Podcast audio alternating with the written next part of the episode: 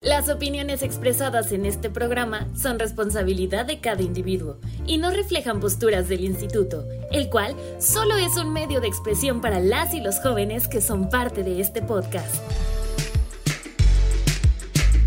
Eh, compa, entonces, ¿qué? ¿Se va a hacer o no se va a hacer?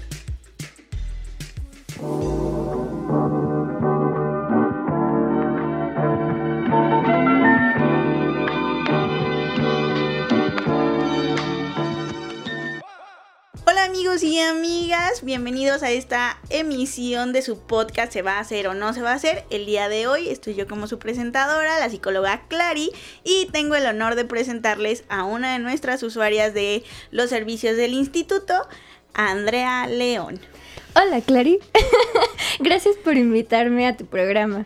Pues sí, es mi primer podcast y bueno, nuestro primer podcast juntas y decidimos hablar el día de hoy sobre el síndrome del impostor.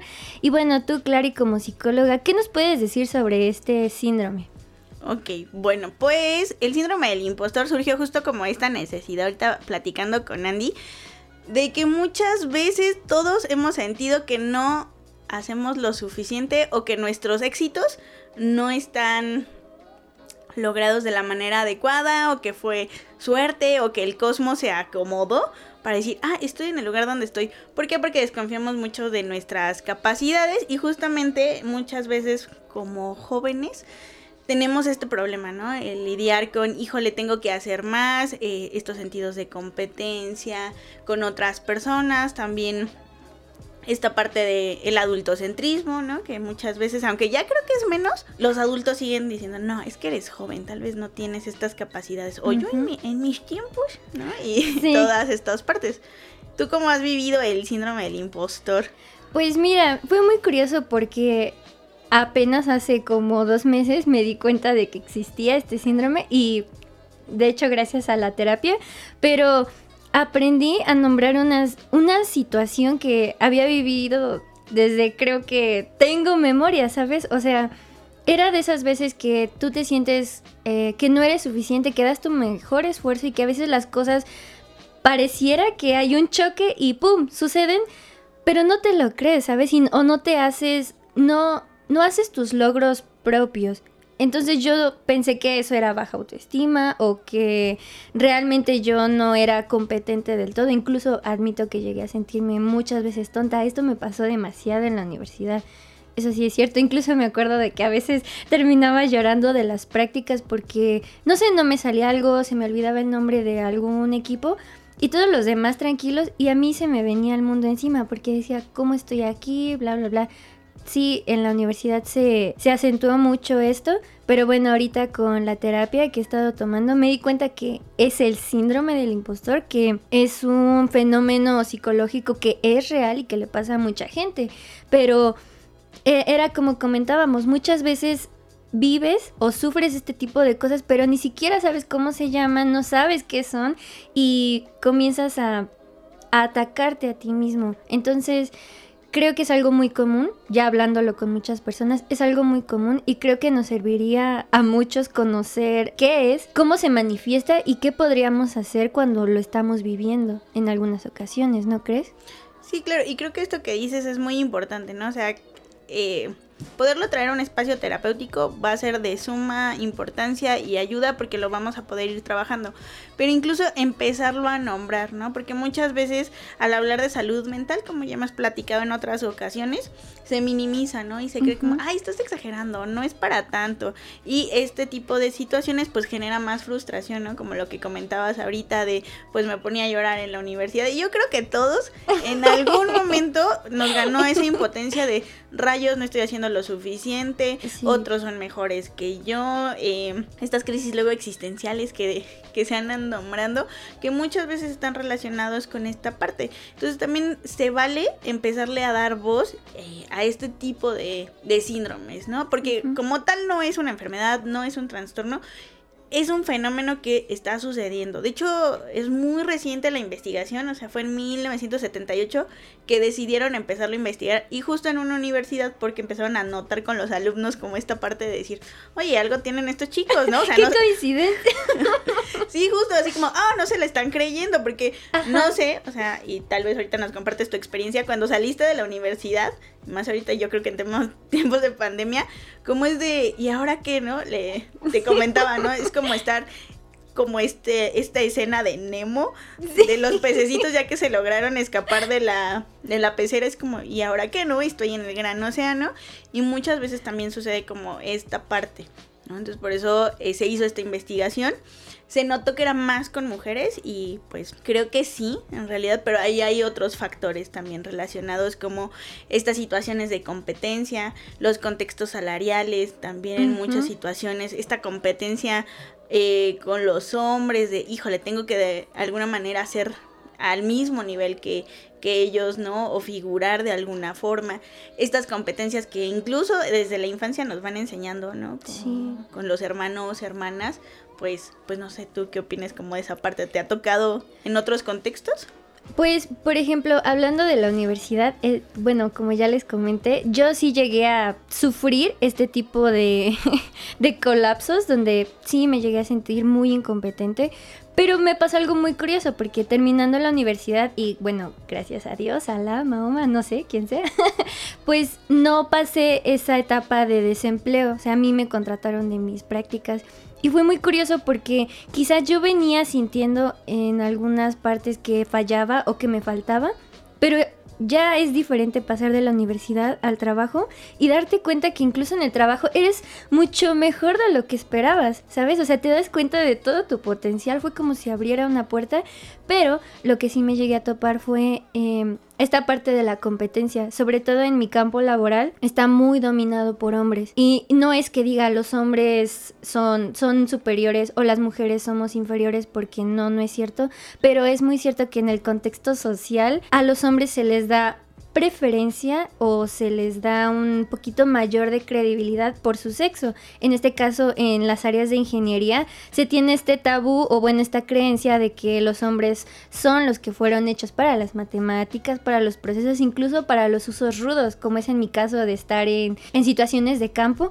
Y no es cierto, o sea, por ejemplo, ahorita que ya cambié a un área donde es un equipo de puras mujeres, te das cuenta de que podemos, que somos capaces, pero creo que muchas veces incluso el contexto, el contexto social o donde nos encontramos influye mucho en que este síndrome salga a relucir un poquito más, porque puede que tú des tu 100%, pero quieras o no, muchas veces se te desmerita por tu edad, por tu sexo, eh, quizás incluso por tu carrera o no sé, en mi caso incluso por mi físico, porque yo soy como muy pequeñita o no sé, aparento menor edad de la que tengo, entonces probablemente ese fue un factor en el que influyó en las personas en quizás decir, bueno, es que tal vez Andrea no es tan competente, pero después se daban cuenta que Andrea era la que sacaba toda la chamba y decir, oh, sí era Andrea. Creo que es importante para, para nosotros sentir ese autorreconocimiento, pero empieza desde uno mismo, creérsela.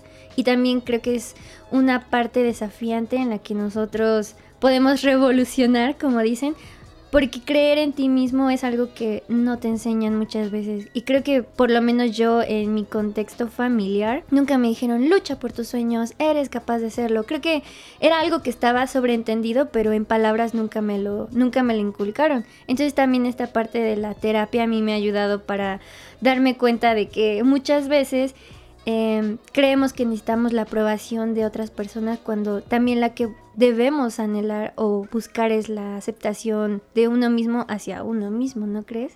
Sí, claro, y también como esta parte de, de, la aceptación personal, ¿no? Y este autorreconocimiento que luego no nos damos. Yo siempre les recomiendo como en consulta o en otros espacios, como dense a papachos, ¿no? Dense esas recompensas, como la estrellita que te ponían en el kinder porque hacías algo bien. o el pues frasquito de, de autocumplidos. Ah, me encanta esa idea. Sí, justo, ¿por qué? Porque muchas veces esperamos que otros nos lo estén dando Incluso si no lo dan, como que uno dice, ah, ¿por qué me dices eso? ¿Qué, quieres? Ah, no tengo dinero, aléjate. Exacto, entonces muchas veces también es como darte ese reconocimiento personal. Si logramos una meta, si tuvimos una semana incluso pesada y decimos, bueno, ya sobreviví esta semana y lo hice bien y a pesar de las circunstancias seguí adelante, lo que les digo, comprensión que son helado, ¿no? Pero ese reconocimiento, ese autocuidado, de decir, ok, lo estoy haciendo, ¿no? Eh, y también creo que muchas veces el síndrome del impostor se relaciona con esta idea que tenemos del éxito, ¿no? Siempre, nunca estamos satisfechos con lo que ya logramos siempre es como por esta competencia de tienes que hacer más. O y ahora que ya hiciste eso, bien, pero ¿y ahora qué? ¿Qué sigue? ¿Los hijos? ¿Para cuándo? Bueno, no sé si a ti te lo han dicho, a mí me lo dicen mucho. Es de, ese tía ni siquiera tengo novio. ¿Cómo va a ser eso? sí, es que es como si fuera una lista de súper, ¿no? Como de, ya terminaste esto, ahora tienes que hacer esto. Y no te dan como esta oportunidad también como de disfrutar ese primer éxito de, ya estoy aquí, ya logré esto ahora sí, para adelante, ¿qué quiero yo? ¿no? Al final de cuentas. Entonces, creo que esto sí es como muy importante también eh, ponerlo en palabras. Como decías, a lo mejor se daba por entendido en las familias, como el échale ganas, sigue tus sueños. Pero también el decírselo a otra persona y decírtelo a ti mismo es súper importante, ¿no? El creer en el soy capaz, soy bueno en lo que estoy haciendo. Y si no soy tan bueno, también tengo la capacidad de mejorar. ¿No? Porque también muchas veces creo que eh, con esta cuestión del síndrome del impostor, en el cual creemos que en, alguien nos va a cachar en que no somos tan buenos, es decir, ok, tal vez no soy tan bueno, pero puedo mejorar. Algo que creo que también es importante darnos la oportunidad de ser nuestros propios críticos. Si sabemos que tenemos áreas de oportunidad, también estarlas mejorando. Realizar nuestro, nuestro FODA. Exacto, ¿no? Creo que o sea, el FODA nos lo enseñaron en temas como universitarios, más hacia las empresas, pero también hacerlo a nivel personal, de cómo estamos, cuáles son nuestras fortalezas, nuestras debilidades, para dónde puedo moverme, ¿no? Para estar mejor. Entonces creo que el, el, síndrome del impostor no es algo que tenga que estar siempre presente, pero al menos alguna vez nos ha sucedido. Sí, y también tener en cuenta que es algo normal sentirlo, como decíamos, no desvalidar nuestras emociones, porque somos humanos y en cualquier momento puede que estemos arriba en la cima y de repente abajo, porque no somos perfectos y la vida no lo es. Creo que también es importante eh, como decías tú, reconocernos, nuestros logros y me parece muy interesante. Entonces, tus, tus recomendaciones como profesionista, ¿cuáles serían, Lupita? ¿Sería em, reconocernos? ser nuestros propios eh, críticos. Pues también expresarlo, ¿no? O sea, cuando tengamos esta sensación de, híjole, como que estoy defraudándome a mí mismo cuando no soy capaz, también se vale como buscar validación de los otros de, oye, me estoy sintiendo de esta manera. Porque muchas ocasiones eh, es lo que decíamos, no vemos lo que otros ven de nosotros. Y cuando alguien te dice, oye, ¿sabes qué? Si eres capaz de esto, aunque lo dudes al principio, te va ayudando como de manera de motivación. Entonces, estarlo hablando, eh, tampoco disminuir este pensamiento o esta sensación que tenemos cuando creemos que tal vez no nos lo merecemos. eso me pasa mucho. Bueno, estoy trabajando en eso, pero me pasaba mucho. Sí, sí, sí. Sí, es que yo creo que cada semana es como, híjole, no me merezco esto, híjole, tengo que esforzarme más, ¿no? Y justo es porque también estamos en una sociedad sumamente capitalista, eh, competitiva. El sistema como hemos estado es no permitirte el disfrute, ¿no? Ni siquiera el reconocer que estás haciendo las cosas bien, de alguna forma. E incluso era como estábamos platicando que muchas, bueno, nosotros somos una generación en la cual muchas de nosotras mujeres somos las primeras en la familia en tener un título universitario, cuando venimos de generaciones donde incluso a veces terminar la prepa ya era un logro, digo, no lo desmerito, claro, eran otros tiempos e incluso las personas que no decidan estudiar ahora no, no depende eso su valía como persona, pero creo que como profesionistas tenemos que sobrellevar muchas cargas que incluso veníamos, que, ni siquiera son nuestras, ¿sabes? Como que a veces nos las quieren imponer y ahí estamos nosotras también ahí cargándolas. Creo que también hay que ser conscientes de lo que es nuestro y lo que no es, y lo que tenemos que hacer y lo que podemos dejar para después o nuestras prioridades. Ok, sí, sí, y, y no solo el creo que tenemos que dejar de sol o soltar el tener que, ¿no? Hay veces que no es nuestra responsabilidad arreglar lo anterior, ¿no? Solamente vivir lo nuestro de alguna forma, porque si no también se vuelve desgastante y frustrante como el tengo que, ¿no? Cumplir expectativas, porque también se vendría como parte del síndrome del impostor, es decir, tengo que cumplir ciertas cosas y si no las cumplas, entonces sí estoy defraudando, ¿no? Y pues en realidad no, estamos haciendo lo mejor que podemos con lo que tenemos, ¿no? O sea, y, y esto también sería como una recomendación, ser amable con nosotros, porque sí se vale ser nuestro crítico, como lo decía, pero un crítico que construya, no el típico crítico de, ay, no puedes para nada, no sirves para nada, mira, lo están haciendo mejor que tú, ¿no? Porque eso, pues en vez de motivarnos, nos da para abajo y es como, ah, pues mejor me quedo picándome el ojo por ahí, ¿no? y más bien decir, ok, sí soy mi autocrítico, pero de manera constructiva de, ok, vi que aquí cometí un error o que no lo sabía hacer, va, ¿cómo puedo mejorarlo? ¿Qué tengo que aprender para que esto que quiero hacer me salga? Y a lo mejor no me sale, pero ya lo probé y dije, esto no es lo mío y me busco otro jale y no hay ningún problema. Incluso fue como una frase que leí, creo que en Facebook, que decía de que tienes que hablarte a ti mismo como si le estuvieras hablando a un amigo. Porque obviamente un amigo que vaya contigo y, ay, es que, no sé, eh, no me salió mi pastel, como te comentaba el otro día, que me sentía un fracaso porque no me había salido mi pastel. Y tú, si tu amigo llegara y te dijera eso, no le dirías, es que eres un inútil, no te sale nada bien, porque no haces las cosas. No, más bien le dirías, tranquilo, solo es un pastel, no te lo tomes tan personal. Y así como le hablaríamos a nuestro mejor amigo que viene derrotado porque no le salió el pastel, deberíamos hablarnos así a nosotros mismos, porque muchas veces creo que somos más duros con nosotros mismos que con cualquier persona.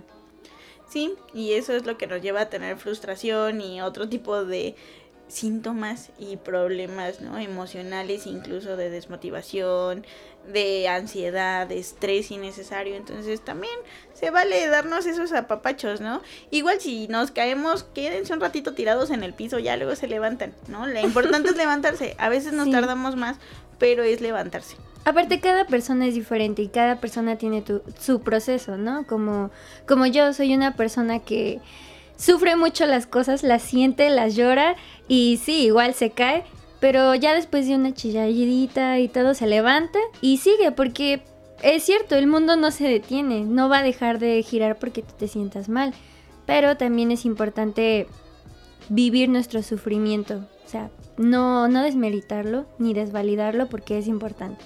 Sí, vivir nuestras emociones. Creo que eso es importante más que nuestro sufrimiento.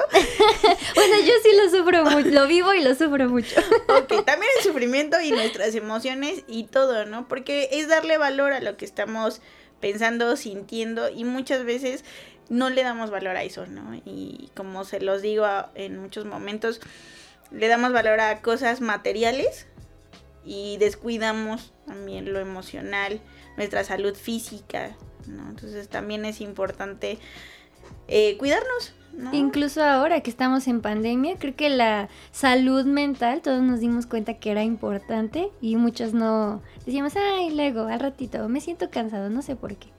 Pero sí, Lupita, es muy importante tener en cuenta esto y espero que alguna persona que esté escuchando este tipo de, podcast y se sienta identificado comprenda que es algo normal, que muchas personas les pasa y que simplemente hay que enfocarnos en nuestros sentimientos, qué es lo que estamos pasando, analizarlo y buscar una solución. Como decías, eh, muchas veces nosotros mismos podemos, más bien debemos echarnos porras, porque no siempre va a haber una audiencia y aplaudiendo cada logro que tengamos o cada o criticando, en este caso cada cada fallo que pasemos, incluso con un pastel todo todo ahí chiquito, feo.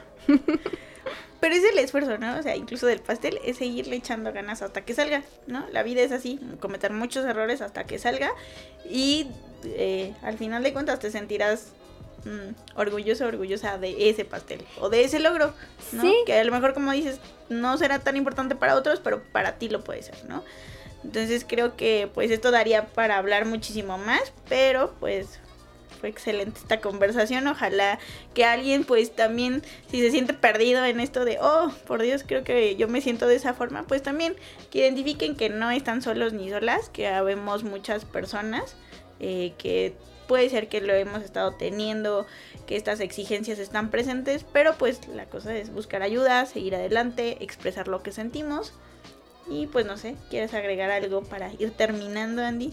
Pues nada, agradecerte, Lupita, por invitarme a este espacio. Es mi primera grabación, tal vez se nota un poco, pero eh, pues estoy feliz por haberme animado porque como te había comentado, yo también estoy arrancando un proyecto igual de un podcast que pues nace de esta necesidad de comunicar a las personas lo que también yo ya he vivido y lo que a mí me gustaría pues bueno mis experiencias y mis vivencias a mis largos 24 años, pues también ayudarle a alguien que quizás también esté, se siente un poco perdido en su, en su camino. Y pues quería invitarlos a chicos a que me sigan en este nuevo proyecto. Va a ser un podcast, se va a llamar para los locos que sueñan. Y pues vamos a hablar básicamente de situaciones de la vida real que muchas personas no tocan, está ahí, pero no está ahí. Este, nuestros papás nos dicen cuídate, pero no nos dicen de qué. Y bueno, pues ya lo estarán viendo y los espero por ahí. Muchas gracias Lupita por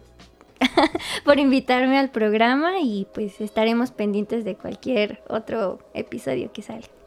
Ok, no, pues muchas gracias a ti Andy por darte el tiempo justamente esto fue a partir de estas necesidades de, del síndrome del impostor y de fomentar estas capacidades de hay que probar cosas nuevas, ¿no? Y Así es. Quien no prueba, no disfruta, amigos. Nada más con moderación. Entonces, ya saben, muchísimas gracias por escucharnos el día de hoy. Nos vemos en un próximo capítulo de Se va a hacer o no se va a hacer. Síganos en todas nuestras redes sociales como arroba IMJ Corregidora. Y pues, sin más, adiós muchachos, disfruten la tarde, noche, mañana, lo que estén viviendo en este momento. Bye. Bye bye.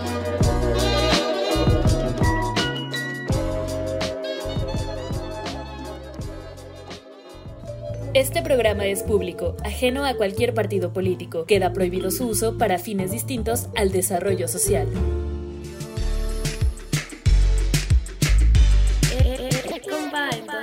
¿Se va a hacer o no se va a hacer?